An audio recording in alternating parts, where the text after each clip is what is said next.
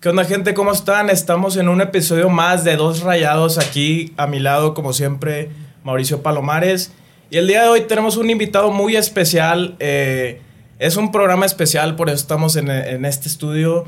Y ya llevamos tiempo planeándolo, es el episodio 45 y estamos muy emocionados, este, un poco con nervios y todo, pero pues porque es un invitado que admiramos mucho desde chicos, Mau y yo, y, y, pues lo vimos jugar en la, en la época dorada, estuvo con grandes jugadores y pues aquí está Juan de Dios Ibarra. ¿Qué tal, jóvenes? Gusto saludarlos, gracias por la invitación, gracias por, por este espacio y, y bueno, vamos a platicar de, de, de, nuestro equipo favorito, ¿no? Sí, sí, sí, Sí. claro. Oye, eh, cuéntanos un poco de tu infancia. Este, naciste en Sinaloa, ¿no? Sí, yo soy de Los Mochis, Sinaloa. Nací, nací allá, aunque me registraron en Culiacán. Entonces, legalmente, eh, mi acta dice que nací en Culiacán, Sinaloa. Pero bueno, eh, Los Mochis, eh, me gustaban mucho los, los deportes. Practiqué muchos deportes de niño. Yo que era muy hiperactivo, mi mamá me, me sacaba a, a, a, descargar toda mi energía, yo creo, en, en, porque desde los cinco años estoy, estuve en, en karate, estuve en natación, estuve, este, me gustaban mucho los clavados, eh, estuve también en la escuela, pues hacía voleibol, hacía básquetbol, fútbol, obviamente, hasta béisbol también estuve en un equipo allá en la liga amateur de, de allá de, de, la ciudad. Entonces, prácticamente practiqué mucho de esos deportes que a la, a la, postre creo que me ayudaron mucho y ayudan mucho este, el practicar muchos deportes para la, temas de coordinación, temas de, de, de, perfiles, temas que esos deportes te ayudan a, del timing, en el salto, por ejemplo. Todo eso la verdad me ayudaron mucho y, y, creo que eso apuntalaron a que yo todo, todo lo que yo venía haciendo, pues eh, fuera un poquito mejor en el fútbol. Ya, ya, ya. Y, oye, ¿el Mochis también nació ahí? También Luis, Luis Cárdenas? Cárdenas, nació de, en los Mochis. Este, Edson Reséndez también era de los Mochis. Yo les digo, cuando ellos, cuando compartimos cancha, entrenamientos juntos, eh, pues siempre les decía, ¿no? Que, que, encontraron a alguien bueno en los mochis, pues empezaron a traer más, más sí. del porteros de los mochis, ¿no? Pero los tres somos paisanos eh, y, y, bueno, que me da mucho gusto estar viendo a Luis Cárdenas jugando ahorita. Sí, sí, sí. Sí, pues ahorita tiene la oportunidad por, por lo de Andrada. Entonces. Sí, sí, sí, tiene la oportunidad. Ayer lo, lo hizo bien. Digo, no, no hubo mucho trabajo, pero el trabajo que le llegó lo hizo muy bien. Y eso, obviamente, y aparte con triunfo, pues obviamente da confianza. Sí, claro. sí, sí, claro. Oye, yo tengo una pregunta que, que dices que desde chico, o sea, eh, jugaste muchos deportes y todo, pero realmente, ¿qué, ¿qué, te inspiró a seguir en el fútbol o qué motivación externa tuviste para...? Pues mira, eh, yo creo que eh, yo empecé a jugar fútbol en la escuela como a los... Bueno, siempre la jugaba Siempre jugábamos en el recreo, de repente nos ponía una liga ahí en la escuela interna. Siempre jugaba, ¿no? Pero nunca de portero, no había juego de portero. Eh, hasta ya los, ¿qué será? 10, 11 años, yo creo, por ahí que estuve en, quinto, sexto de primaria, fue cuando me invitaron a, a jugar en una liga. En la escuela nos organizó el entrenador de, fuerza, de, de educación física. Y nos, nos organizó y, y, bueno, pues yo quiero ser portero. ¿Y por qué portero? Porque empezaba a ver a muchos porteros en la tele. Eh, eso me, me, me gustaba mucho ver cómo volaban y cómo, cómo se aventaban y aparte se vestían diferente. Eso me gustaba mucho. Con más colores. Así, sí, imagino, entonces eh, empecé a, a, a, ser portero. Un día, oye, el portero no, no estaba o no pudo, me puse yo, lo hice bien y ahí me quedé. Pero, pero sí, al principio era. Eh, jugamos en, en, la escuela, te digo, y, y la verdad éramos muy malos, muy malos. Siempre nos goleaban de 4, 5, 0. Entonces, ya en ese, ese, torneo ya quería yo dejar de jugar fútbol. Este, me quedé a retirar. Pero aún así, fíjate, aún así, eh, había un entrenador que, que tenía otro equipo que era de los que siempre ganaba. Aún así, este entrenador me, me invitó me dijo, oye, pues te quiero invitar a mi equipo, no, ya no, ya no juegues en la escuela, te está yendo muy mal, pero yo siento que, que tú eres muy bueno. Eh, imagínate, se nos metían de 4 o 5 y yo era el bueno del, del equipo, ¿no? Entonces, eh, sí, decidí, el equipo ya no quiso, ya no se metió al siguiente torneo, pues era obviamente nadie quería jugar ya. Entonces, pues me, me, fui a jugar con este, con este entrenador y con su equipo y pues cambió totalmente, ¿no? Empezamos a ganar todos los torneos ahí locales. Empezamos a, ahora a golear nosotros a, a los demás. Y, y, bueno, fue cuando empecé a crecer. Empecé a crecer, a llamar la atención ahí y fuimos creciendo, ¿no? ¿Y nunca te pasó que nadie quería ser portero y te ponían a ti así como... Pues eh, cuando empecé algo pasó, algo similar, no sé si el, el, que se ponía portero no fue o no ya no se quiso poner, entonces decidí ponerme yo. Y fue cuando me vieron mis compañeros porque, eh, bueno, algo, algo eh, pues nato que yo tengo es, es un impulso muy, muy bueno hacia el lado izquierdo. Sí, mi vuelo es muy, eh, este, muy, muy bueno y aparte mi salto también era, era muy bueno. En el básquetbol este, el entrenador estaba feliz porque yo, yo me, aparte que era muy alto, eh, mi, mi, salto era, era muy bueno y los rebotes pues, casi casi siempre ganaba. Entonces, eh, para ese lado izquierdo me aventaba re bien y volaba y me encantaba quedarme con el balón y caía y todo. Para el lado derecho no, no lo hacía lo mismo. Hasta que, bueno, ya llego acá a Monterrey y, el entrenador empieza a pulirme pues, sobre el otro lado. Oye, este lo haces bien, pero ahora hay que entrenar al otro lado. En el portero no se puede solamente tirar bien para un lado. Y bueno, ahí, este, ahí pudimos eh, emparejar los dos lados. Ya. Entonces llegaste a Monterrey. A los 14 años, llegué a, los 14 años, me invitaron, me vieron en un torneo eh, que estaba en, en, en Guadalajara, un torneo nacional yo fui representando a Sinaloa, gané varios torneos este, locales, estatales, y hasta que llegué al Nacional.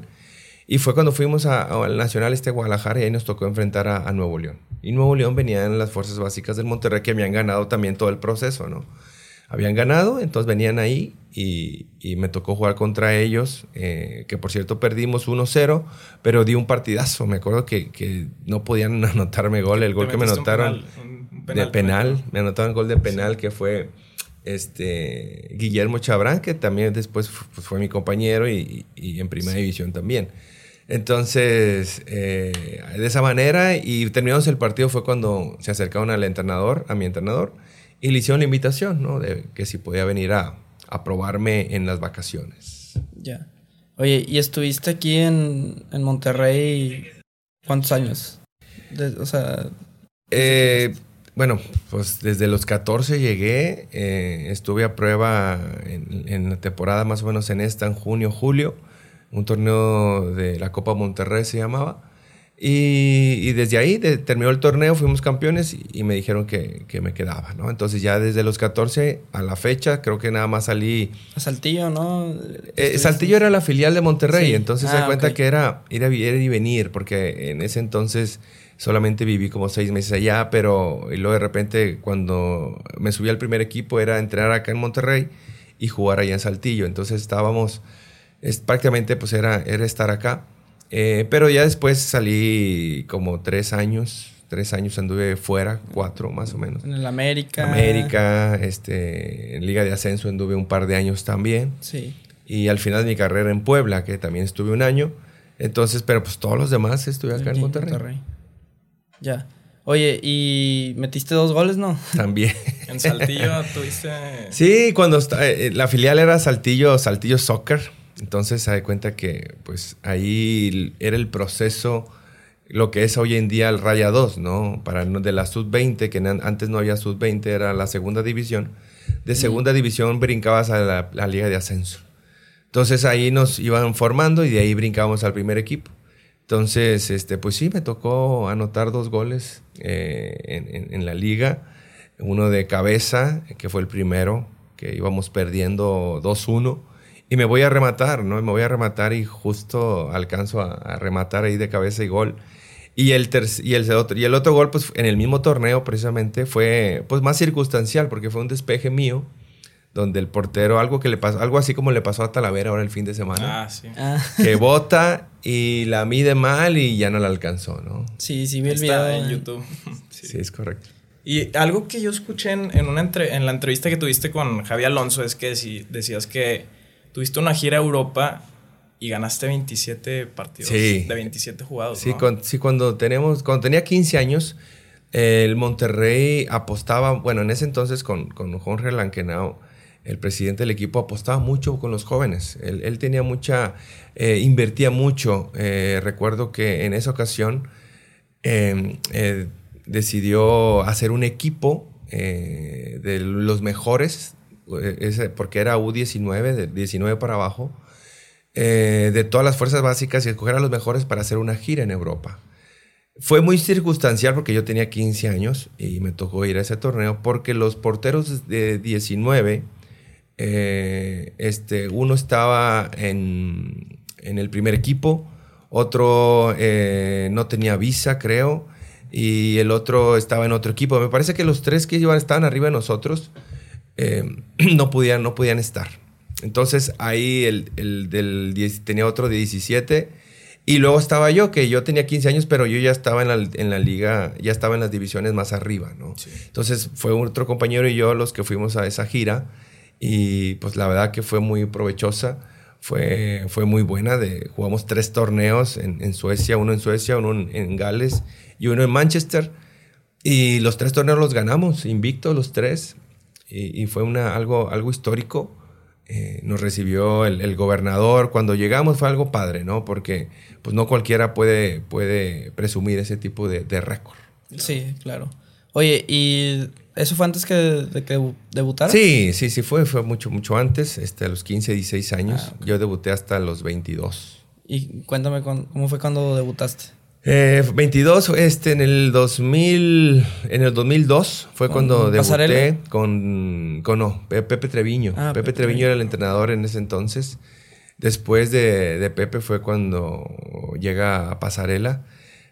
Y, sí, fue una. Pues yo ya estaba de suplente en, en el primer equipo. Bueno, desde estaba desde los 19 años, estaba ahí en el primer equipo eh, como tercer arquero. Eh, y a los 20, este, pues ya me, me pusieron como, como segundo arquero. Y, y pues no me ha tocado debutar, ¿no? Antes no había copa, no había nada más que la liga. Y está difícil, ¿no? Y más de portero, sí. Sí, sí, es muy complicado. Y luego teniendo, en ese entonces estaba Ricardo Martínez, el, el grande, Ah. ahí de, de portero. Y pues no, no daba chance Ricardo. Pero al final, lástima, eh, eh, una lesión, que sufre una lesión en el tendón de Aquiles, fue cuando pues yo termino el torneo, ¿no? Me tocó jugar alrededor de, de ocho partidos, si mal no recuerdo. Y, bueno, mm, logramos terminar el torneo bien. Empezaba, recuerdo, eh, mi, mi debut fue, fue muy bueno, ganamos 1-0, después en casa ganamos 3-0, después de visita volvemos a ganar, o sea, tres victorias consecutivas, era muy, muy padre. Pero ya después viene la- lo negativo, ¿no? Después acá en casa perdemos con Santos y comemo- cometo mi primer error. Un error ahí que, que, que me tiran de lejos, no alcanzo a embolsar bien dejo el rebote ahí enfrente y llega eh, Borghetti y, y me anota el gol. Bueno, logramos, perdimos el partido. Después tuvimos una rachita ahí de dos, tres juegos más sin ganar, que también eso generaba mucha presión en, en lo personal, ¿no? Porque era un novato, porque venía jugando y porque seguíamos perdiendo, algo similar a lo que a lo mejor eh, vivía Luis Cárdenas o estaba viviendo Luis. Ah. Eh, y, y la, y la gente, la presión, la, la- Y la gente era igual de... En esos tiempos era mucho más... Bueno, la- en aquellos tiempos no había redes sociales, ¿no? Eh, eso también hace, hace que se sienta menos esa presión. Porque obviamente tú veías los periódicos diarios y escuchabas los programas de radio. Obviamente había mucha, mucha, mucha presión de esa manera, ¿no? La gente obviamente se externaba ahí. Pero hasta ahí, si tú no lo leías, si tú no, lo, lo- no leías periódicos, no escuchabas los radios, pues a lo mejor pasaba un poco desapercibido eso, ¿no? Hoy en día en cualquier red social, pues estás fácil. conectado y, y cualquier, y cualquier red eh, puedes leer cualquier mensaje, ¿no? Y, y ver la desaprobación de la gente. Pero en esa ocasión sí se sentía mucho, eh, mucha presión. Y bueno, ya una vez habló el entrenador y me dijo, ¿sabes qué? Pues tienes última oportunidad. Así directo me dijo, si no, en este partido no, no muestras eh, lo que tú sabes, lo que tú tienes, eh, pues prácticamente vamos a tener que darle la oportunidad al, al otro que está atrás de ti. Entonces fue un ultimátum Y pues gracias a Dios gan- logramos ganar ese partido. ¿Y ¿Fue aquí en Monterrey? En Monterrey ganamos a Pachuca, si mal no recuerdo, 2-1. Eh, y me fue bien, digo, dentro de lo que cabe me fue bien. tuve alguna una par de atajadas buenas. Y de ahí, este, creo que fueron los últimos, si mal no recuerdo, últimos tres juegos. Ya no volvimos a perder. Después cerramos en la última jornada contra Cruz Azul y logramos el empate a uno. También tuve una buena actuación. Entonces, como que dejé ahí ya un poquito, este, eh, pues el- el- Las el- dudas. las dudas un poquito ahí. Y ya después llega a Pasarela. Este, y regresa Omar Ortiz, estaba prestado el gato. El gato. Y bueno, empieza el, torneo y, bueno, Omar Ortiz es el, titular, ¿no? Ya después, el primer torneo sí fue con Pasarela. Después el segundo torneo, Pasarela me da la oportunidad a mí de ser titular. Eh, fue el torneo que fuimos campeones, y, pero nada más juega 11 partidos. Ya en el, en el doceavo, Pasarela decide sacarme y darle la oportunidad a Ricardo Martínez, que había salido, había regresado a ese torneo y le da la oportunidad. Y bueno, y Ricardo, pues ya sabemos la historia, ¿no? Eh, fue pieza fundamental de ese torneo, de ese campeonato. Y, y bueno, yo ahí este, Tú perdí un poquito. también. Sí, sí, jugué más de la gran- mitad del gran torneo, parte del ¿no? torneo, claro. Pero bueno, eh, este, él se llevó todos los reflectores. Claro. Es lo que pasa con, o sea, los arqueros o se llevan todos los reflectores o son muy señalados y, y como dices, pues sí, es mucha presión una posición. No, sí. ¿Tú, tú dirías que es la más eh, complicada? Mira, es, es muy complicada. Eh, no, quiero, no, no quiero decir que sea la, la más importante en- durante el equipo porque sería muy ingrato. Este es un, un- un- equipo en conjunto, es un deporte de conjunto y todos forman este, parte fundamental de, de- del deporte, ¿no? Pero sí es un- una posición eh, clave. ¿Por qué? Porque él no se puede equivocar el 90 o 95% de los errores que comete el arquero pueden ser goles, ¿no? Goles en contra. Los demás jugadores se pueden equivocar y, y no, puede, y no pasa nada, ¿no? Siempre hay alguien detrás. Acá el portero no tiene nadie atrás. Tiene, atrás de él está la portería y si un error pues te puede terminar pues todo el trabajo de, de 90 minutos, el trabajo de la semana, el trabajo del torneo, hasta el trabajo de cuatro años, ¿no? Hablando de un mundial, ¿no? Un error. Entonces, eso es, es, es, es fundamental, por eso eh, el portero no, no es cualquier jugador, no es un jugador más. Es una, una posición muy importante, muy ingrata, sí, porque puedes salvar todo en el partido y en la última jugada te equivocas y eres el, El señalado. eres el señalado, eres la, el culpable. Entonces, eh, por eso eh, no cualquiera puede estar, no cualquiera se quiere poner tampoco en- en esta posición. Y pues para mí es la, la- pues yo te puedo decir que para mí sería la más importante, para mí sería la, la- crucial, la, la que en tu equipo no puede faltar un portero eh, confiable, de buen nivel, porque no, si tienes a alguien eh, eh, que, que no, sea, no esté a la altura de, de las circunstancias, pues a lo mejor pues no, no vas a avanzar, ¿no? A lo mejor puedes tener a un joven en otras posiciones y que pueda cumplir eh, más o menos su, pos- Sí. su función porque lo pueden cubrir a lo mejor los que están alrededor, ¿no? Es a lo que voy. Y el portero no, el portero sí tiene que ser un portero confiable. Por eso tanta presión, eh, lo que estamos viviendo ahora con Luis. Eh, y, y bueno, es algo que siempre, que siempre se, va, se, va, se va a pedir, ¿no? Claro. Sí. Yo siento que sí, por ejemplo, con Carius, el del portero Sí. de Liverpool. O sea, hizo todo el torneo bien en la Champions y en la final se equivoca y Y dos veces, ¿no? sí, se equivocó dos veces y desde ahí creo que no, Mira, no sé dónde juega, pero no, no ha Sí, levantado. ya de ahí se fue a, a Turquía y de ahí ya le perdí la pista, ¿no? Pero sí, este, el portero no, no tiene un margen, margen de error. Eh, obviamente el portero se va a equivocar en su carrera muchas veces. Siempre, pues, yo me equivoqué muchas veces y los porteros que están ahorita se han equivocado muchas veces. Acá una vez me dijo el entrenador, pues sí te vas a equivocar miles de veces, nada más trata de que no sean en el mismo partido todas las veces que te vas a equivocar. No, porque eso, eso te genera... eh, Pero también depende del partido, ¿no? O sea, puede ser en un. Te equivocas en un clásico, Sí, en sí, una final, en una liguilla. ¿no? Es correcto, es correcto. Eh, digo, los errores van a estar ahí eh, siempre y cuando, pues, bueno, necesitas este, trabajar, seguir entrenando, seguir preparándote, seguir puliéndote tus, tus defectos, las áreas de oportunidad que tú tienes. Y, no, y sobre todo, lo, lo- yo creo que lo, más fundamental de todo es este, la preparación psicológica o mental que tengas, ¿no? Porque no es fácil tener esa responsabilidad, no es fácil jugar entre 30, 40 mil personas y no es fácil también que, que, que esas 30, 40 mil te abucheen también en cierta manera, ¿no? En cierta parte del partido. No, no, no es nada fácil, nada sencillo. Eh, y si no estás preparado mentalmente para poder eh, solventar e, esas, esas, esos partidos o esas críticas, pues te pueden hundir, ¿no? Yo conocí varios porteros que no supieron controlar eso y, el talento lo tenían, la, la, actitud, el, el, pues lo que se necesita como portero lo cubrían perfectamente, pero esa presión de jugar ya, de, porque mira, el portero se prepara toda la semana mm, no sé cuántas pelotas, 500, 600 balones este, ataja durante la semana, ¿no? Em, y de diferentes disparos, diferentes posiciones, de diferentes ángulos, de diferente eh, velocidad, de diferente distancia, de, de todo practicas en la semana, ¿no?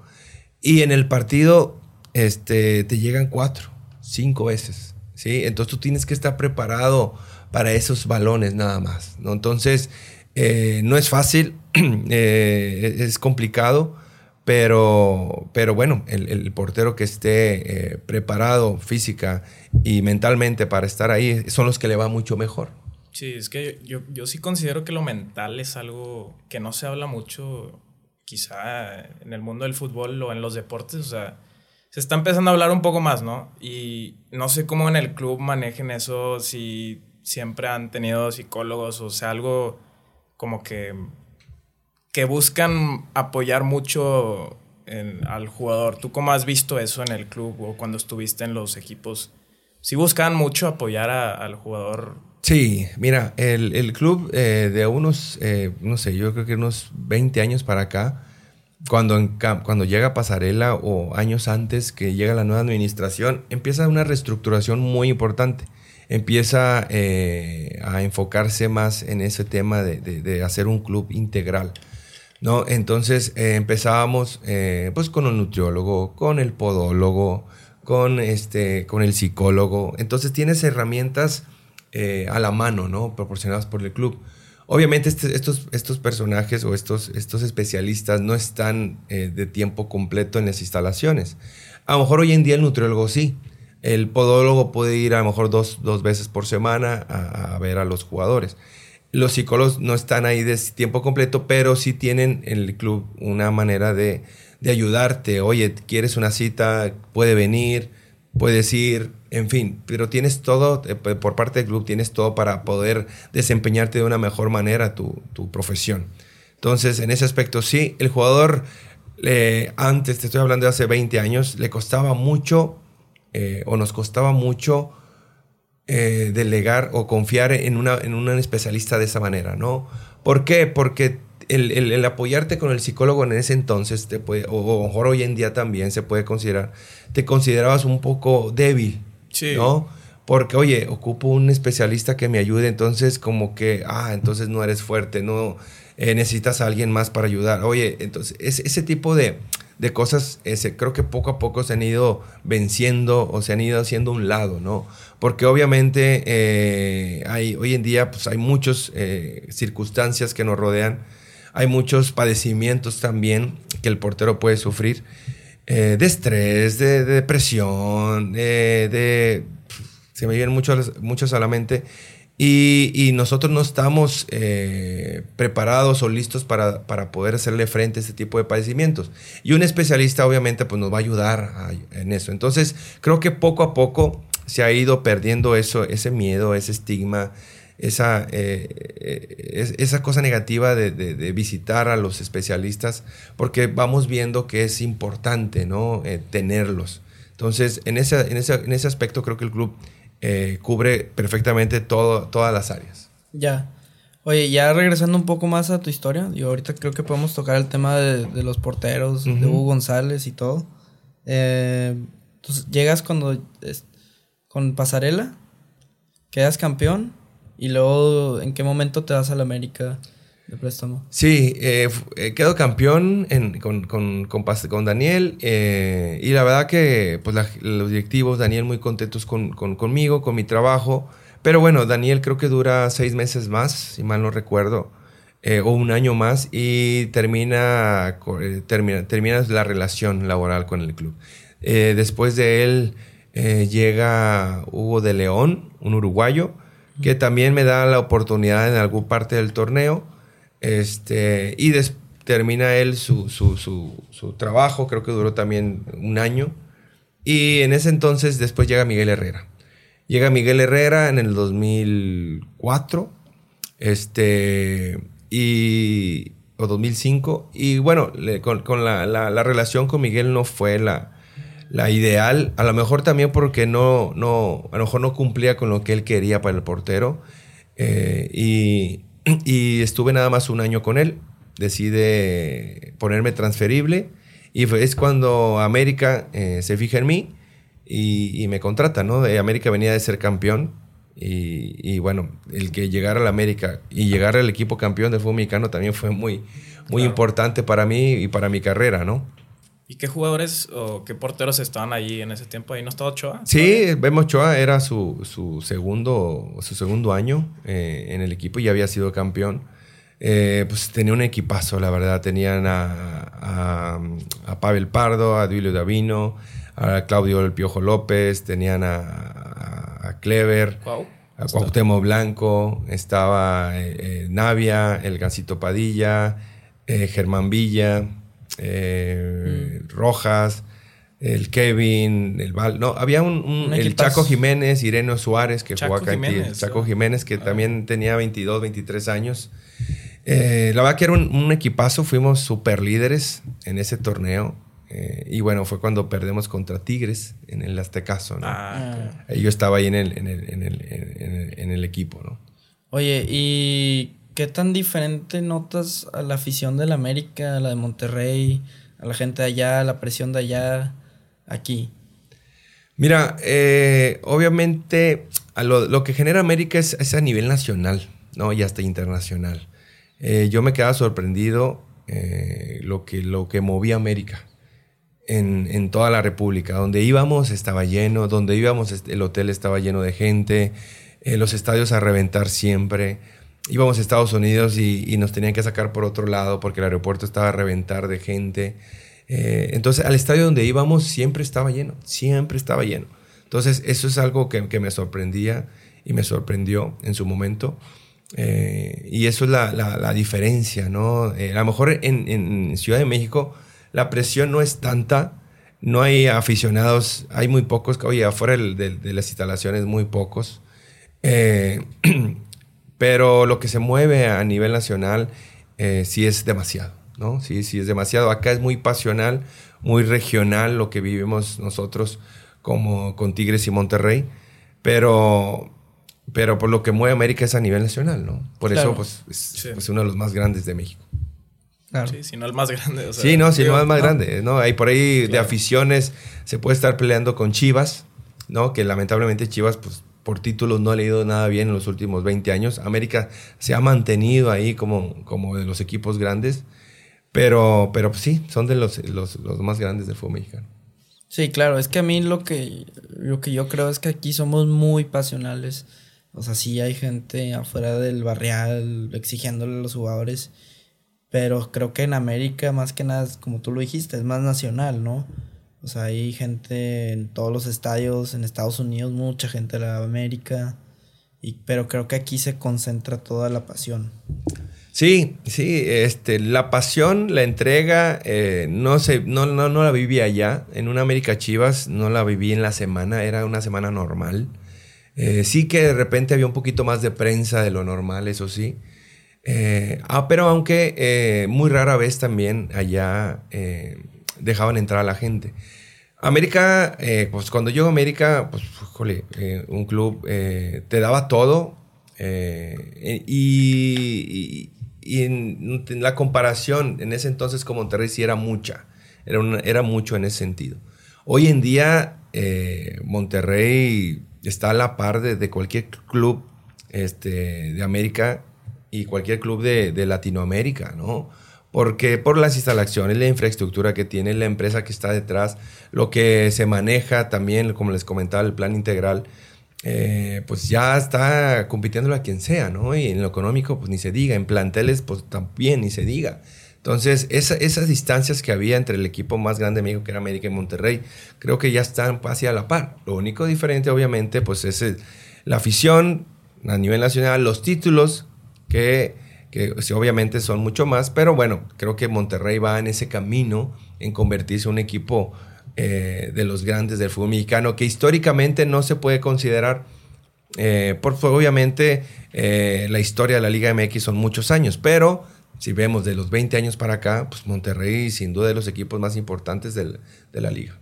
Sí, yo, yo creo que va mucho de la mano con, con la cultura de la ciudad, ¿no? Que en los últimos años ha crecido mucho la industria, ha crecido mucho, pues, este, la infraestructura de la ciudad y todo, y la han metido... Los regios yo creo que sí son, se consideran por sobresalir mucho, ¿no? Sí. Y, y, pues sí, los, los, dos equipos ahorita están haciendo las cosas muy bien. Eh, como dices, van en el camino a ser algo más, ser más grandes y ya lo han mostrado internacionalmente. Pues tú estuviste ahí en, en el Mundial de Clubes. entonces, pues sí es algo o sea, la marca de Rayados sí está creciendo bastante, la verdad. Sí, sí, total. Sí, sí, bastante, bastante. Eh, con los títulos, obviamente los equipos se van haciendo grandes, eh, aparte con los títulos, pues se van haciendo grandes también por, por, lo que hay detrás, ¿no? Por todo lo que, lo que se maneja y todo, la, la, infraestructura que hay.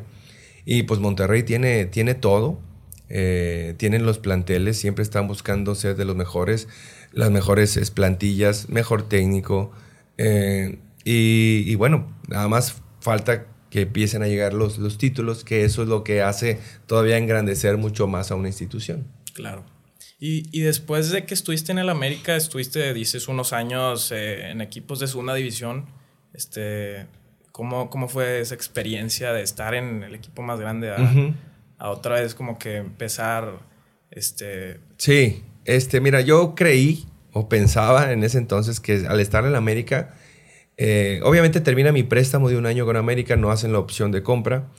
Eh, regreso a Monterrey. Bueno, la, aquí el protocolo era regresar a Monterrey. Monterrey decide que no, que no, que no regrese, que busque otro equipo, pero yo pensé que no iba a batallar en encontrar un equipo. Pensé que, que iba a salir otra opción. Y no fue así, eh, no fue así, no hubo oportunidad en, otro equipo, ni en la liga de ascenso, que en, ese, en esa ocasión cambiaron las reglas y, hubo muchos cambios que también me perjudicó mucho. Y, me quedé sin jugar, me quedé sin jugar eh, casi casi un año. Y, eso fue como que un parteaguas en mi carrera, ¿no? Porque yo pensé que, que, mi carrera iba en ascenso, iba muy bien y de repente me doy cuenta que, se me terminó, ¿no? Porque esa era la perspectiva de que mi carrera ya se había terminado. ¿Por qué? Porque en ese entonces, hoy en día ya no se vive eso eh, con el tema del draft. Eh, antes, en el draft, eh, pues era un día o tres días de negociaciones donde todos los equipos estaban reunidos en, una, en un hotel y ahí se negociaba, ¿no? En el último día es cuando salían todas las negociaciones. Pero si no te arreglabas en ese día con algún club, pues ya no, ya no te podías arreglar en ningún otro ya no había posibilidades de, hoy en día ya tienes esa posibilidad de arreglarte hasta que se cierren los registros, ¿no? En ese, en ese, en ese año o en esos, en esos años no se podía, nomás tenías ese día y si no te arreglabas ese día, ya no jugabas aquí en México. Sí, está curioso ese... No, era, era algo, algo muy, muy complicado y difícil. Y, para ustedes me imagino más. Sí, imagínate tener un día para arreglarte, un día, oye, y al final eran, cerraban los registros a las 8 de la noche y eran las siete y media y tú no tenías nada, llegaba un club y te decía, oye, pues te ofrezco esto si quieres y si no, no. Sí. Era un nervio todo. Fue muy, si era un nervio, obviamente, muy denigrante también, porque eh, pues no podías estar ahí en la sala de negociación, estabas afuera en una salita y nomás veías pasar a los técnicos, a los directivos y a ver si a quién saludabas, a ver si podías acercarte y ofrecerte los servicios. En fin, era algo muy, muy, muy complicado, muy difícil, ¿no?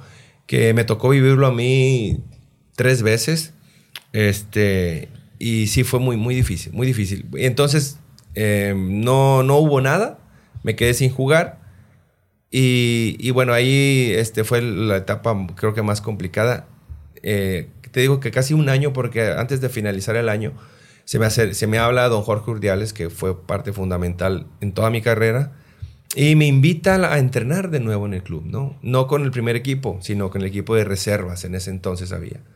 Eh, que viene siendo un equipo de reservas que era estaba en la liga de ascenso, que todos los equipos en esa ocasión, todos los equipos de primera división tenían que tener un equipo de, de liga de ascenso, y ahí donde me manda a entrenar, ¿no? Me dice, oye, ¿sabes qué, Juan? Necesitamos que regreses, eres un activo del club, creemos que tienes muchas posibilidades todavía, entonces regresa. Entonces yo creo que lo que necesitaba yo para poder motivarme de nuevo, para poder este, seguir entrenando. ¿En qué año fue más o menos? Fue en el 2006, 2007. ¿Y ahí estaba ya la Volpe? Estaba, todavía estaba Miguel. todavía. todavía estaba Miguel Herrera ahí en institución. Eh, él no quería que regresara al, club. Eh, hubo un, rechazo ahí donde no. Me registraron a escondidas. este, pero aún así me registraron en, ese equipo y no, me, no jugaba. Porque Miguel es el que daba la alineación de esa jugada. ¿Por qué? Porque pues, él ponía su el primer equipo y los jóvenes que no tenían participación los mandaba ya a la liga de ascenso. Y pues Miguel decía, bueno, tienen que jugar estos y, y jugaban. Entonces yo no, nunca jugué ni a la banca, me sacaban en ese entonces. Eh, y, bueno, pasa otro año, voy otra vez al, draft. Todavía mucho más difícil porque prácticamente tenía un año o dos sin, sin aparecer, ¿no? Entonces, este, el club nuevamente decide darme la oportunidad de, estar en, el, equipo de reservas o en el equipo de la Liga de Ascenso. Eh, y, bueno, me quedo otro año ahí. Miguel sale de la institución, llega Isaac Mizrahi y es cuando él es el que me, me, jala, ¿no? Me ve que estoy ahí, me dice, oye, ¿qué estás haciendo acá? ¿Por qué no estás acá en primer equipo? Y ya le expliqué la situación. Y me dice, no, el lunes te presentas acá. Preséntate acá el lunes, este, conmigo. Quiero que, presiones. En ese entonces estaba Jonathan Orozco y Cristian Martínez en, en, primer equipo. Y ya me dice, quiero que los presiones, quiero que, que trabajes y quiero que estés. Ah, bueno, perfecto. Entonces sí, fue cuando vuelvo a primera división, pero él dura, Birraji dura dos, tres meses y llega la Volpe. Y con la Volpe eh, tampoco tuve mucha, nada participación, algunos partidos en la banca. Y bueno, llega el, finalizar el torneo y ya es cuando decido ya salirme. No digo, nuevamente voy al draft, quiero buscar este, donde sea, pero empezar de nuevo, porque acá en Monterrey ya no veía eh, un crecimiento, ¿no? Ya no veía que yo fuera a ser tomado en cuenta. Seguía estando como tercer portero en primera división y luego querían que estuviera en la liga de ascenso también. Entonces, no, no, no. Entonces dije, no, no. Eh, fue cuando me voy a Durango. Eh, Durango aparece, me da la oportunidad de jugar y, y gracias a Dios ahí empieza a retomarse en, en ascenso mi carrera, me empieza a ir muy bien. En Durango a los seis meses eh, Tampico se fija en mí también, me invita, me voy seis meses a Tampico, también me va muy bien, después llega Lobos Watt y me invita a estar ahí, estoy un año y es cuando viene todo lo que pasó con Omar Ortiz, el gato, el doping eh, y Monterrey empieza a buscar otro arquero, ¿no? Y bueno, yo siguiendo, perteneciendo al, al club, a la institución, seguía perteneciendo al club pues fue cuando en el 2010 regreso, me dan la oportunidad de regresar y, bueno, la historia cambia totalmente para mí. Otro, sí, sí, rumbo que ya todos Sí, de, de, tres, cuatro años antes de estar retirado, ¿no? A regresar al 2010 y regresar siendo campeón, porque llega el 2010 y a los seis meses soy campeón, pues imagínate, fue algo eh, soñado, algo increíble que, que buenamente solamente Dios pudo haber hecho posible eso. y sí, sí, es, muy difícil, me imagino, eso del draft. ¿Tú ibas solo o, te ayudaba el club a... no, no, no, no, el, el, club no, no, te ayudaba en, nada. solamente... Solamente te ¿Entre los jugadores nos ayudan ahí? Mira, eh, este, pues no, no, no te, no te puedes, bueno, todos los jugadores que estamos ahí, porque mira, imagínate, el draft eh, pues es, solamente un día, ¿no? Entonces llegan, eh, pues imagínate todos los, éramos como unos 150 hasta 200 jugadores ahí esperando pues una oportunidad, ¿no? Esperando que, te den la oportunidad de, jugar en algún equipo. Si tú tenías contrato, eh, con el club, pues obviamente no, no te mortificabas, ¿no? Porque independientemente de tu contrato te lo tenían que respetar. Y el club, es el, si el club ya no te quería, pues el club tenía que acomodarte, ¿verdad? Para no, para, porque pues tenías un contrato, tenía, para que otro club te, se lo pagara. Cuando tú no tenías contrato y en ese entonces todavía estaba el pacto de caballeros, tú seguías perteneciendo al club. Pero el club este, pues te ayudaba poco o nada, porque el club estaba más enfocado en, en, su, eh, en buscando refuerzos más enfocado en eso que en, los jugadores que tiene, porque pues del club te podía contar que éramos a lo mejor unos 10 del club que estábamos buscando oportunidades desde jóvenes, desde todo.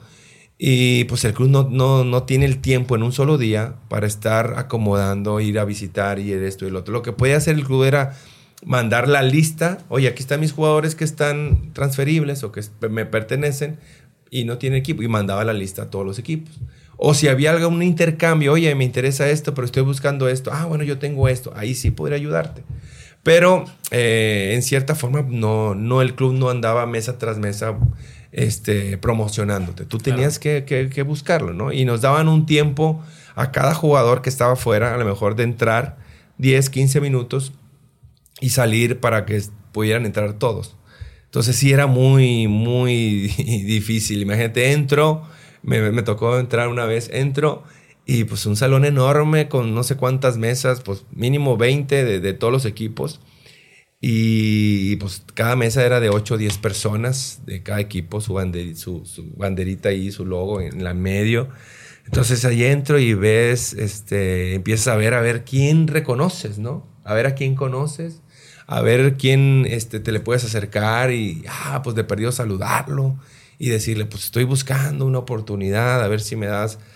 Entonces sí era muy, muy, muy complicado. A veces llegabas, eh, ah, sí, ¿qué tal? Y, estaban en llamadas, no te atendían o no te, este, te saludaban. En fin, era algo muy, muy, muy complicado, sinceramente. Y más para un jugador que a lo mejor hablando de eh, que no ha jugado, que no había debutado o que jugó muy poquito, pues difícilmente le iban a, dar una oportunidad. ¿no? Yo ya tenía repetido mis años, yo ya había sido campeón, eh, yo ya había estado en América y más o menos por ahí eh, me conocían, pero aún así batallé bastante. Batallé bastante para... Y más siendo una posición de portero, pues que, que no hay tan... Hay muy poquitas, ¿no?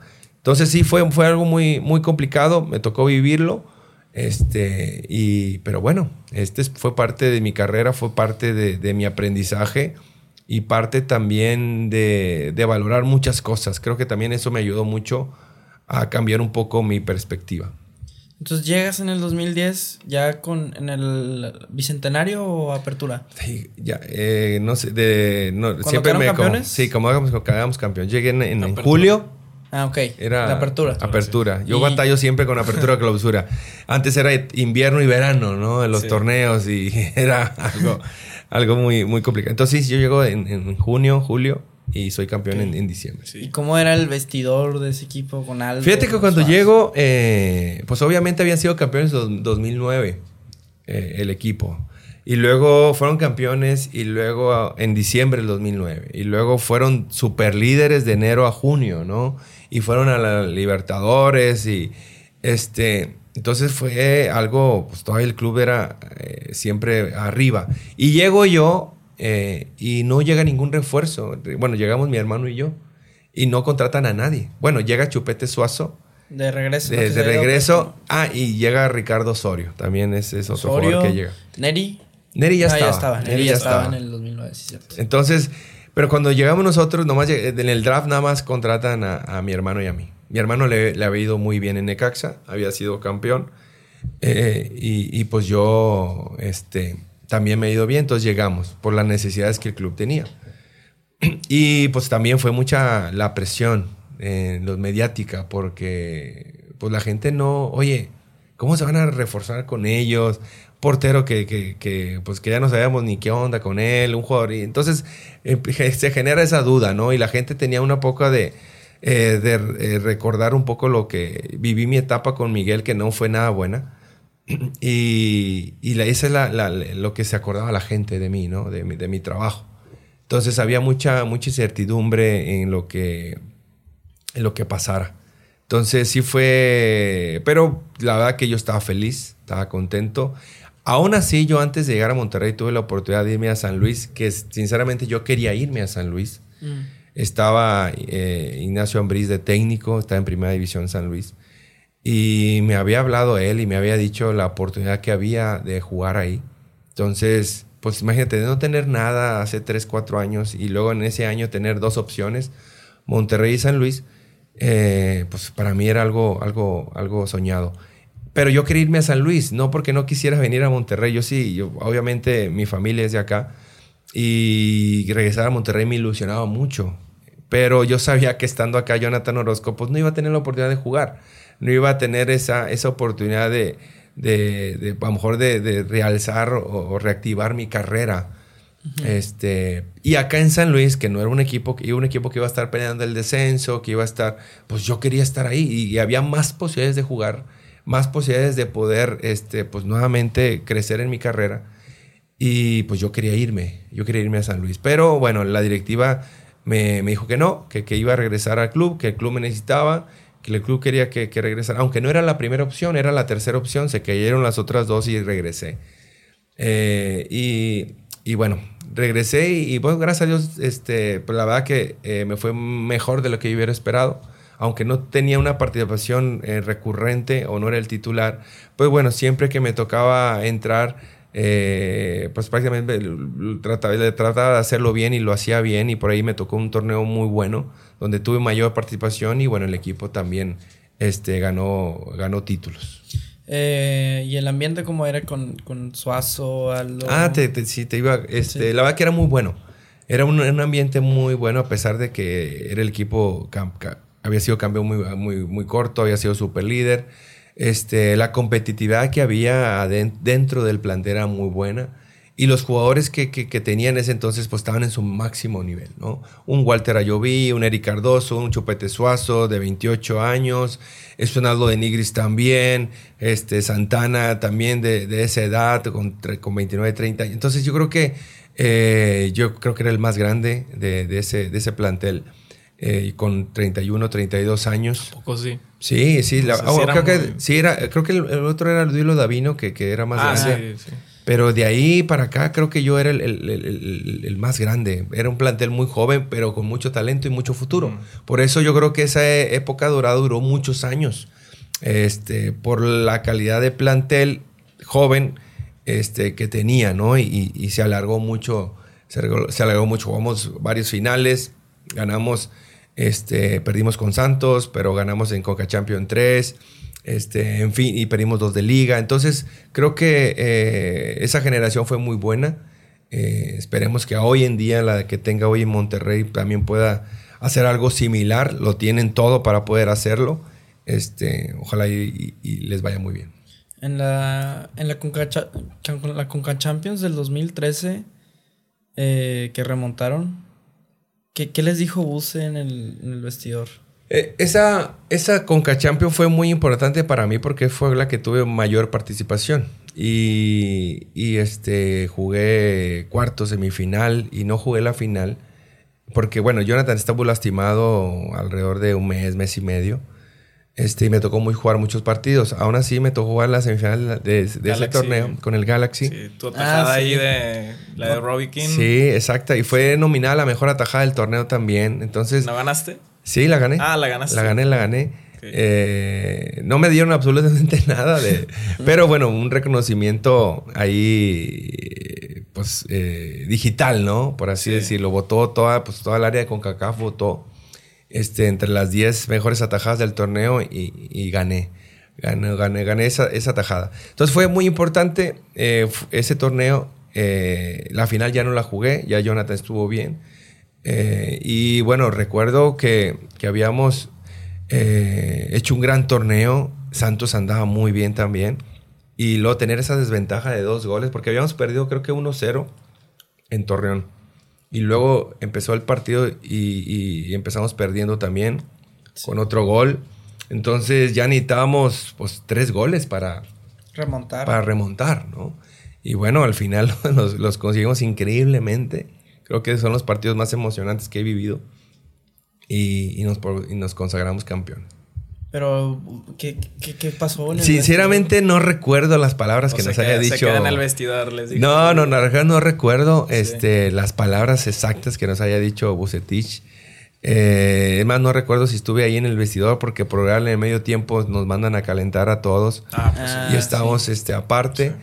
Eh, pero Bucetich la- lo que mejor sabe hacer, creo yo, es su fortaleza, es, es poder eh, el trato con el jugador, el motivarlo, el hablar con ellos. Para mí eso es lo, lo mejor. Y, y obviamente eh, como técnico eh, también tiene sus, sus- sus cualidades, ¿no? Pero para mí lo, lo esencial que todo jugador necesita es eso. Saberle cómo llegar, saber cómo hablarle, saber cómo dirigirse a ellos. Y, y- y me imagino que, que- que- que debe haber sido algo así, ¿no? Sacarle ese amor propio, ese orgullo, eh, el, el- el que no nos demos por vencido. Creo que esa fue, eh, fue esa, esa parte fundamental. No, y también yo creo que eh, afecta mucho que vean muchos líderes, o sea, como que es algo que hoy en día no, el equipo yo creo que le falta más, el de Rayados Tigres ahorita sí tiene más líderes y, y, pues ahí eran bastantes líderes, era... Pues eh, Suazo es el que cargaba con el equipo al hombro, ¿no? Suazo se transformaba en, en las liguillas, en, en partidos de eliminación directa, era otro. Eh, obviamente tenías a un Aldo de Negris también, eh, tenías a un, un- un Luis Pérez, que, que, pues, obviamente es un líder nato, tenías a un Ayoví, tenías a un Eric que, que- volaban por las bandas.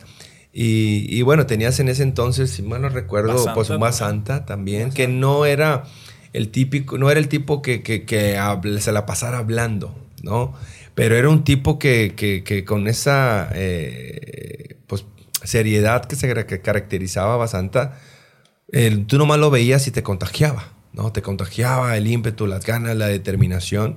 Y también teníamos un, un Irán Mier que, que, pues venía en un, en un ascenso increíble e importante. Entonces teníamos un Ricardo Osorio, teníamos un Severo Mesa, este, teníamos, ¿qué más recuerdo Paredes. ahí? William Paredes no, no, ya no estaba Ya en no el estaba ahí. 2013. Zavala. Ah, sí, no, ya. Ah, teníamos un Zavala también, este, Sí. que conjunto con Luis Pérez era la contención del equipo. Y en ese entonces también teníamos a muchos seleccionados, ¿no? En ese Severo, Zavala, Aldo, Mier en la selección. Eh, entonces se fue, fue un equipo con grandes jugadores, eh, con, con mentalidad ganadora, con muchos deseos, con mucha hambre. Y bueno, eso fue el, el- conjunto, ¿no? Sí. Y, luego, pues de- después de eso, se acaba como que el ciclo más o menos de oro de rayados. Pasan el profe Cruz, este, que ahí pues ya todos sabemos de tu partido de Copa MX. Yo creo que es el, el- así uno de los que más recordamos. Este, ¿cómo, cómo viviste ese, ese partido? ¿Cómo se vivió? Sí, este fue el torneo de Copa. Eh, pues bueno, a mí me tocaba, eh, im- implementa en el torneo de Copa, tenía uno o dos años, recuerdo. Y bueno, a mí me toca participar siempre en el torneo de Copa, ¿no? En la liga no tenía participación. Entonces ese torneo decide, pues, eh, el profe Cruz darle continuidad, aunque creo que era fecha FIFA y había varios seleccionados eh, que teníamos que no iban a estar. Eh, o llegaban ese día, llegaban ese día y el profe Cruz decidió no utilizarlos, darle oportunidad a todos los jóvenes que venían jugando y bueno, y a nosotros, ¿no? Este, y, y era el clásico, también Tigres tenía varias ausencias. Y pues fue un partido donde íbamos perdiendo 2-0 el primer tiempo. Sí, donde. Tigres nos, ven- nos estaba pintando la cara en ese entonces. Estaba Metió jugando. gol Tito Villa. Tito Villa y Juninho de penal. Casi la parabas esa. Sí, O sea, y este-. Sí, sí. Eh, y 2-0. Y, eh, Con me un frío, ¿no? No, no, no, estaba tan recuerdo, estaba haciendo, no, no estaba haciendo frío. Este, y luego vamos al vestidor y ahí sí el profe Cruz empieza a hacer algunos cambios, entra el Chelito, hace unas modificaciones, empieza eh, pues a tratar de levantarnos el orgullo y, y, entramos diferente en el segundo tiempo. El equipo mostró, aunque en los primeros minutos del segundo tiempo tuvieron el 3-0 Tigres, que alcancé a taparla, eh, pero después de ahí, eh, pues estaba Memo Madrigal, estaba este, Suazo, entró el Chelito, eh, Neri, Cardoso. Entonces ellos empezaron a empujar, ¿no? Memo empezó a, Madrigal empezó a ganar todo el juego aéreo. Sí. Este, eso fue también fundamental y bueno, a la poste después metió el gol del, del Gane. ¿Fue de Suazo de Fue de, fue de Madrigal. Sí, Suazo no, bien. No la toca. no la toca, no la toca. Sí, sí, me acuerdo. Entonces, este, alcanzamos a empatar al último minuto y eso fue un golpe anímico importante para Tigres, ¿no? Y para nosotros, pues obviamente para arriba. Y bueno, eh, la verdad que yo estaba muy, muy, también muy emocionado por haber empatado de esa manera.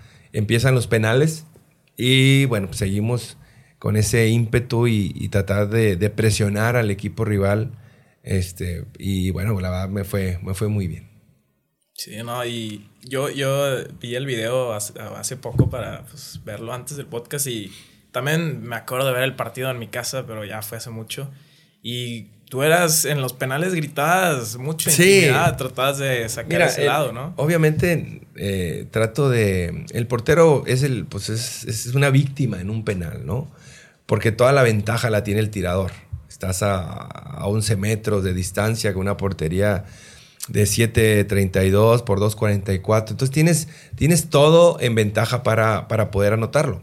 Acá la, la, la responsabilidad nuestra es, pues, sabes cómo viene, ¿no? Sabes que es un ambiente de presión, un ambiente definitorio.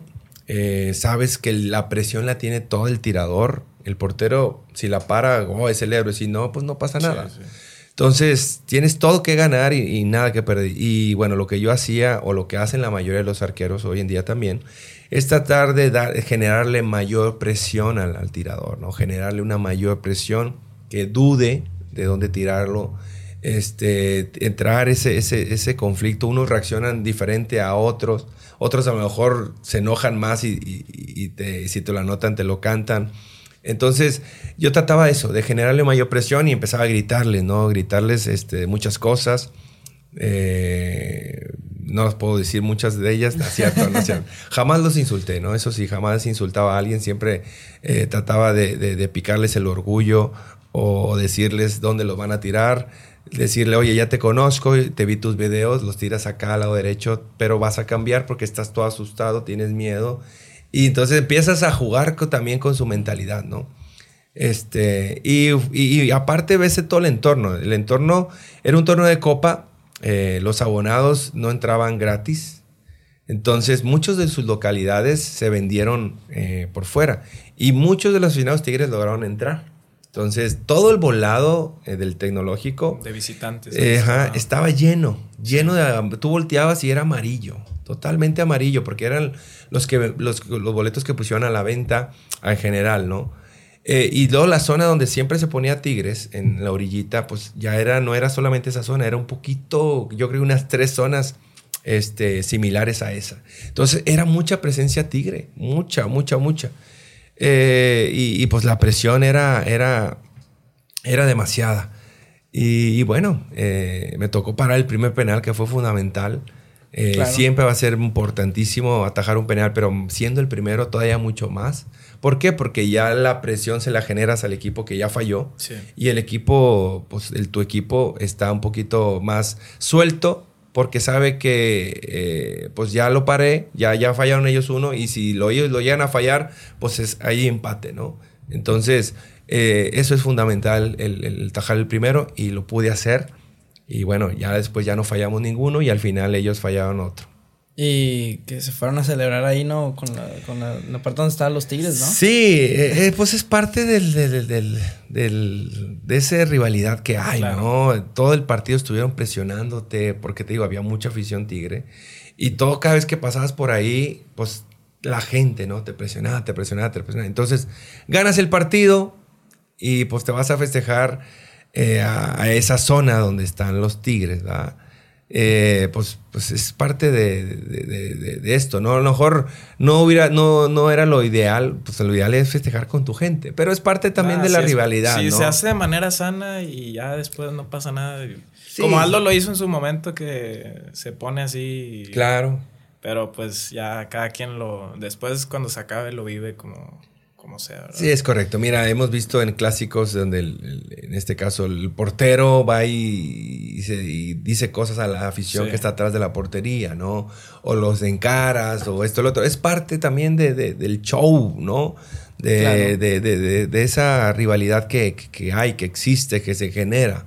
Sí, a, mí, a mí me gusta, siendo aficionado, como que. Esa adrenalina. Esa, semana de clásico, ¿no? Que te madreas a tu compa y. Ah, que los tigres, ¿no? Y con que se viva de manera sana. Sí, pues, y, fíjate que yo disfruté mucho ese, partido, obviamente, porque pues, fui considerado uno de los héroes. Eh, y nunca me había metido de, de a ver las repeticiones. Eh, me metí a ver las repeticiones que, que, que, todo la gente subía acerca de ese, de ese clásico. Me tocaba ver repeticiones en casa, donde la gente grababa y estaban viendo las reacciones. Me tocó ver repeticiones en la tribuna, donde la gente estaba, pues, grababa y veía las reacciones. Fue algo increíble, eh, impresionante lo que, lo que pude eh, darme cuenta y, observarlo y vivirlo que, que, pues son de las cosas que siempre guardas, siempre guardas, ¿no? Y al y luego después, eh, después de, esos, de, de ese partido, me toca jugar algunos otros y empieza, y luego ya Jonathan Orozco reaparece porque y Bucetich habla conmigo y me dice, ¿sabes qué? Pues Jonathan Orozco este es mi portero titular. Este, tú lo hiciste muy bien, este, cuenta conmigo con la confianza que, que necesites. Eh, si quieres, yo quiero que sigas en el plantel. O si quieres salir, pues te ayudo, pero yo quiero que sigas. Pero bueno, este, Jonathan va a seguir jugando y quiero que sigas trabajando. No, no, profe, no se preocupe, le digo, yo soy, eh, primero para mí es el equipo y ya veremos al final. Entonces, cuando yo vuelvo eh, a, la banca, eh, nunca se me va a olvidar, siempre lo, lo, voy a tener en mi corazón, porque ya es que en el TEC, pues sales acá del vestidor, sale el equipo del 11 ¿no? Sale a la cancha y luego ya después va saliendo ahí los, los suplentes, ¿no? Entonces yo venía atrásito de, toda la bolita de, todo el equipo. Entonces cuando yo voy cruzando así por la pista, este, para ir a la, banca, la gente empieza a aplaudirme. Empieza a aplaudirme, voltea, yo siempre te saludan, ¿no? Pero empieza uno, salude, ah, Juan de Dios, y, y, luego empieza uno, se para uno y empiezan a aplaudir. Y empieza a aplaudir uno y empieza a aplaudir otro, empieza a aplaudir y, después se hace general, ¿no? Se hace general, empiezan a aplaudirme y reconociéndome eh, pues mi esfuerzo o, mi o lo que pasó en mi, en mi momento que fui titular y, y, agradeciéndome en cierta forma, ¿no? También todo eso. Entonces, eso es algo que, que, que, nunca lo voy a olvidar. La entrega, si bien es cierto, la afición impresiona mucho. La afición eh, siempre va a pedir lo mejor de cada jugador y te va a exigir al máximo. Pero si tú le respondes y si tú le, le, le, le respondes en la cancha y, ven tu entrega, tu, tu, determinación y aparte te acompañan los resultados, te lo van a reconocer siempre. Y eso es la fecha. A la fecha hoy en día, o sea, la gente siempre se acuerda del clásico de los penales, se acuerda de esto, se acuerda del otro, en fin. Eh, y, bueno, eso es algo que, que, que, que, la, que hace diferente, que no lo he vivido yo en ningún otro lado este, eso en, México pues no lo vas a vivir. Eh, en Ciudad de México con, con, el América, a lo mejor te reconoce, pero eh, lo que se vive acá es difícil que, lo, que lo puedan vivir en otro lado. Claro. Y, ya pues para ir cerrando, eh, te fuiste a Puebla después. un año en Puebla donde no tuve participación y fue cuando ya decidí retirarme, ¿no? Quería jugar otro año más, dije, si hay la oportunidad de, si sale un equipo interesado, pues le doy, si no. Y no hubo, no hubo un interés real de, de alguien. Por ahí hubo un equipo de liga de ascenso, pero sinceramente, eh, pues el equipo no era lo que yo quería. Batallaba mucho para, para pagar y cosas externas, ¿no? Que no me gustaron. Entonces, pues decidí ponerle fin a mi carrera, decidí pues, arrancar con los proyectos que ya tenía en mente acá en Monterrey y los con los que sigo todavía.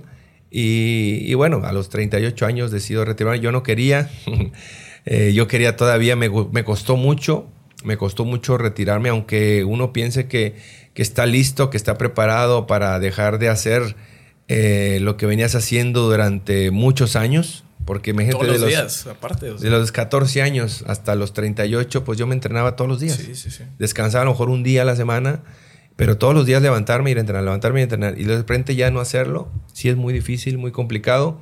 Me costó mucho, yo creo que fue un año, año y medio, hasta dos años, yo creo, que me costó dejarlo. Trabajar en los medios me ayudó mucho para poder ya quitarme ese chip de jugador a, a, a mejor ponerme del otro lado. Entonces, este, fue algo difícil, pero, pero bueno, lo superamos. Sí. Sí. ¿Y ahora cómo ves el, el equipo? ¿Qué- bueno, antes, ¿qué crees que ha pasado con todo el tema de Hugo González? Eh, ¿Tú qué piensas como portero que lo que sucedió con él? Sí, fue muy, muy lamentable lo de Hugo, porque yo sigo considerando que Hugo no es un mal arquero. Para mí Hugo tiene muchas condiciones y es muy bueno. Eh, pero te digo, hay porteros que a lo mejor no saben lidiar con ese tipo de presión y también con la mala fortuna de que lamentablemente eh, se equivocaba en los partidos donde la gente lo quería ver no equivocarse, lo quería ver perfecto. En los clásicos, en los partidos definitorios, ahí donde tenía este donde se tendría que, que ver el portero, ¿no? Sí. Y aparte, pues aunado con la final que pierde con Tigres, este, y que le echan la culpa eh, en alguno de los goles, eh, pues es, es- es algo que viene arrastrando. Tuvo la oportunidad de, de poder revertir esa situación. Lamentablemente volvió a fallar contra Tigres. Entonces, eso le generó mucha presión, perdón, de mucha presión de parte de, de la gente y mediáticamente. Y, bueno, pues yo creo que fue lo más sano para él salir de la institución. Y ahora tiene una oportunidad de estar en Necaxa, el equipo donde le fue muy bien, donde llegó a ser el, el mejor portero de la liga. Y pues ojalá de ser el mayor de los éxitos y que, y que siga en ascenso, porque es un portero que yo creo que todavía tiene mucho que dar. Claro. ¿Y Mochis? ¿Cómo lo ves con, con todo ahorita? Sí, Luis Cárdenas, eh, su calidad creo que también no está en tela de discusión. Eh, lo demostró en, en muchos, en muchos Mundial de partidos, Clubes? sobre todo en el Mundial de Clubes, esa, ese temple para poder encarar la, la- la presión. Eh, lamentablemente, pues a lo mejor con, con este de Andrano, con la lesión de Andrada, a lo mejor no empezó de la mejor manera, ¿no? Pero después de no jugar tantos años, difícilmente un portero va, va a ser un gran partido el primero que tiene, ¿no? Puede ser que sí, pero la mayoría no. Entonces le, va, le costó, le está costando, pero creo que del primer partido, la jornada 1 a, a hoy en día, la jornada 3 que, jugaron ayer, ha tenido un ascenso muy importante. Yo espero que así siga, que poco a poco vaya a ir ganando más confianza o vaya sintiéndose mejor y vaya siendo pieza fundamental en el, en el partido, ¿no? Claro. Claro. Y, y- y, o sea, hablando ya de- del equipo un poco más, ¿tú cómo ves el proyecto estos últimos años que igual ha habido mucha duda que, que los refuerzos que los contratan gastan mucho dinero, a veces se pierde en este tipo de refuerzos? O también que no ha habido quizá tantos títulos de liga, nomás uno en, en los últimos años, eh, pero también ganas la conca, ganas otro. Como que es balancear las cosas a veces y ves que el equipo... O sea, ¿tú cómo lo ves? ¿Tú crees que se está haciendo un, buen trabajo o cómo, cómo crees que está gestionándose? Sí, mira, eh, de la parte directiva creo que han hecho pues, to- todo, lo, lo- lo posible, ¿no? Por primero armar un equipo competitivo, armar un plantel importante. Eh, si tú checas las plantillas, los refuerzos que llegan, siempre han sido refuerzos importantes y no se digan estos que llevan este torneo, ¿no? Entonces, de esa parte se ha trabajado, se ha trabajado bien. La área deportiva obviamente no es una eh, no es consecuencia, no es, no es, no es que, eh, oye, yo traje buenos refuerzos, pum, automáticamente voy a ser Superliga y voy a ser campeón. No es así el fútbol, ¿no? Entonces, hay muchos factores eh, que, que- que- que tienen que, que pasar por ahí. Eh, pero obviamente en la área deportiva se han conseguido cosas importantes como ese campeonato de la CONCACAF. Eh, y se tiene que seguir trabajando, buscando el mejor funcionamiento para alcanzar la, liga. Tenemos una afición que le hemos acostumbrado o se ha acostumbrado a, estar peleando siempre por el título y es lo que te van a pedir. ¿Sí? Lo que te vayan a pedir hoy en día. Ya no se van a conformar con, con calificar, con estar en cuartos, con a lo mejor ni estar en semifinal. Te van a pedir estar en la final y pelear por el título. Ese va a ser siempre eh, el objetivo o lo que quiere la gente. Y el club también está, tiene muy claro en eso, ¿no? Tiene muy claro eso. Pero lamentablemente, pues esto es fútbol, no es una de, ah, dos más dos es cuatro, ¿no? A veces hay muchos factores, hay muchas cosas, muchas lesiones. Monterrey está viviendo muchas lesiones hoy en día.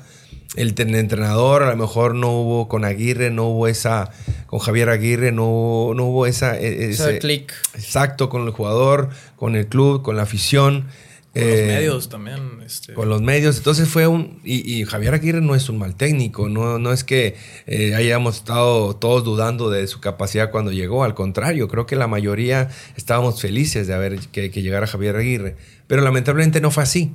Entonces, pues Monterrey está en, ese, en esa búsqueda de encontrar todo el, conjunto ideal y yo creo que con Bucetich lo, lo tiene, solo falta este, pues, plasmarlo en la cancha de una mejor manera. Sí, es que ya iban pues cortando muchos procesos. Mohamed, eh, pues lleva tres veces en el club, si, no me equivoco, dos. Dos. No, dos. De técnico, dos. Sí, yo, yo, siento que están cortando los procesos, o sea, muy... Es que luego no, porque no jalan. Es que, ajá, ¿por qué es eso que no está jalando? Que no, a Mohamed y luego Alonso y luego Aguirre y otra vez de Bocetich y ya ni sé si Bocetich va a durar mucho, o sea, como que... Por lo, por lo mismo, ¿no? Que, la afición no, no, y el club no están, eh, no tienen ese, ese tiempo para poder, no pueden darle tres años a un entrenador sin ser campeón. O sea, ¿tú crees que se debe por esa presión? Sí, sí, sí. Creo que si no hay títulos, no, no hay, no hay margen para poder darle más años. El club, los clubes, y hablado de los dos del norte, se, tienen, se están haciendo así. Eh, se cortan los procesos muy rápido porque no hay resultados, porque no ganaste nada, porque no calificaste, porque calificaste en repechaje y a lo mejor los clubes no se pueden dar ese lujo de, tener esos resultados. Por eso se cortan los, procesos, ¿no? Creo que el, el, proceso va de la mano de buenos resultados y si se puede de títulos, pues mucho mejor para que dure, ¿no? Bucetis duró, tuvo cinco títulos, Bucetis y duró tres años, ¿no? Entonces, eh, ahí te habla también, o cuatro años, ahí te habla del, del, proceso. El proceso va de la mano de lo que consigas dentro del terreno de juego y, y es como se pueden cumplir y alargar los procesos. Pero pues acá somos insaciables, ¿no? La afición es insaciable, no perdemos uno, ya queremos correr a todos los los... los Con las este, redes sociales. Sí, sí, sí, los técnicos, queremos correr a bus y queremos correr a este jugador, a este, el otro, y después juegan bien, ganan, no, por eso yo siempre lo apoyé. Y así es, ¿no? Así somos de volátiles a veces. Eh, pero, pues es parte, es parte también de, de, todo. Si pudieras describir a Rayados en tres palabras, eh, ¿cuáles dirías? Híjole. Este, ¿qué podría decir? Yo llego a los 14 años llegué sin novia. Entonces puedo decir, puedo decir que es mi primer amor. este, yo creo que eh, a Rayados pues, lo, pues, es mi, mi, club, es el equipo que me dio la oportunidad de debutar, de jugar, me dio la oportunidad de venir de otra ciudad, de otro estado a cumplir mi sueño, me dio mucho, me dio este todo deportivamente, también patrimonialmente. Entonces, este, siempre voy a estar ah, totalmente agradecido con, el club y espero algún día eh, seguir en el club. Hoy en día, pues no, no, estoy, fuera, ¿no? Pero eh, me he preparado, he estudiado, me he capacitado para poder este, seguir en el club de otra manera, ¿no? Ahora estoy esperando la oportunidad para poder, para poder hacerlo y poder este, trabajar en un futuro ahí si, si el club así lo, lo, lo, lo requiere. Sí, me, gustó eso. Mi primer amor, yo creo que fue el de muchos. Digo, así nos relacionamos muchos. Y, y pues ahorita te está gustando tu etapa en multimedios. Y, o sea, te, está gustando estar cerca del fútbol. Sí, fíjate que, que, yo empecé, eh, cuando me retiro, como al año, año y medio, empiezo este, en TV Azteca. Eh, me, estuve un año y fracción ahí me ayudó mucho a desenvolverme, me ayudó mucho a dejar ese, ese chip de jugador y ponerme del otro lado, este, poder ver los partidos ya con otra perspectiva, porque el primer año yo no veía ningún partido, un año de que me retiré no veía ningún partido porque era muy doloroso para mí saber que, que, que, que, podía estar ahí y no estaba, entonces me dolía mucho, sinceramente. Me imagino. Entonces eh, me ayudó mucho y ahora que estoy en multimedios, que ya tengo dos años, eh, la verdad que sigo disfruto, disfruto cada vez, cada día más esta etapa, eh, este, este momento de, de, estar de este lado. Ya puedo criticarlos bien, no, no es cierto. Siempre trato de defenderlos, la verdad. La gente que habla me dice, oye, es que siempre estás del lado del jugador. Pues le digo, pues porque yo fui jugador y, entiendo lo que está pasando en la interna de ellos, ¿no? Entonces siempre trato de, de defenderlos y sobre todo a los porteros. Obviamente hay muchas cosas que no puedo eh, no Defender. lo indefendible, pero siempre trato de dar mi perspectiva de que no sean tan crueles con los, oye, porque, ah, gol, es culpa del arquero, se equivocó, mira, no salió, y que es-". pero no, hay muchos factores antes, la, la posición del arquero, el balón, la distancia, cosas que a lo mejor la gente no ve o a, a simple vista, entonces yo trato de desmenuzarlo y de poder este, pues, eh, decirles mi punto de vista del por qué sí, el por qué no, el por qué a lo mejor debió haber hecho esto, debió haber hecho el otro, en fin. ¿no? Sí, pues es que la verdad es que no somos expertos. o sea, Los aficionados no, no somos expertos, lo jugamos a veces, pero ya los jugadores saben más, los técnicos, todos, pues a eso se dedican, ¿no? Sí, sí, pues sí, tuve 20 más de 20 años ahí y pues con, me preparé para estar ahí, entonces creo que este, me considero eh, pues con la autoridad para poder hablar de, de esos temas. ¿no? Claro. No, pues este, muchas gracias. No, en, jóvenes. ver- En verdad, por.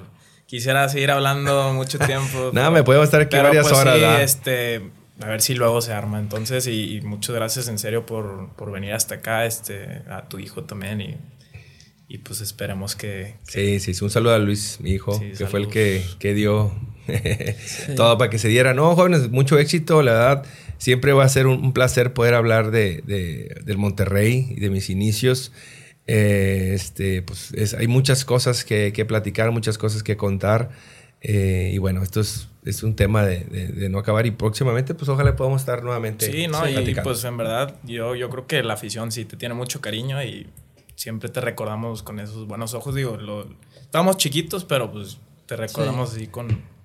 Sí, lo bueno es que hay YouTube, entonces pueden ver ahí Claro. algunas repeticiones. Sí, No, jóvenes, muchas gracias. Sí, Mucho sí. éxito y, y- y bueno, estaremos Gracias, viéndonos este, pronto. ¿Quieres dar tus redes sociales si quieres? Este, tengo mi, mi academia este, de porteros, este, es Academia J de Ibarra. Ok. Ahí pueden encontrar información y mis redes sociales J de Ibarra. Pueden encontrarme en Instagram y en Twitter y, y ahí estar al tanto de lo que, de todo lo que hago, ¿no? Ok. Sí, muchas gracias, Sí, Juan Dios. gracias. Gracias a ustedes, jóvenes. Gracias, gente, por escuchar un episodio más de Dos Rayados. Nos vemos en la próxima.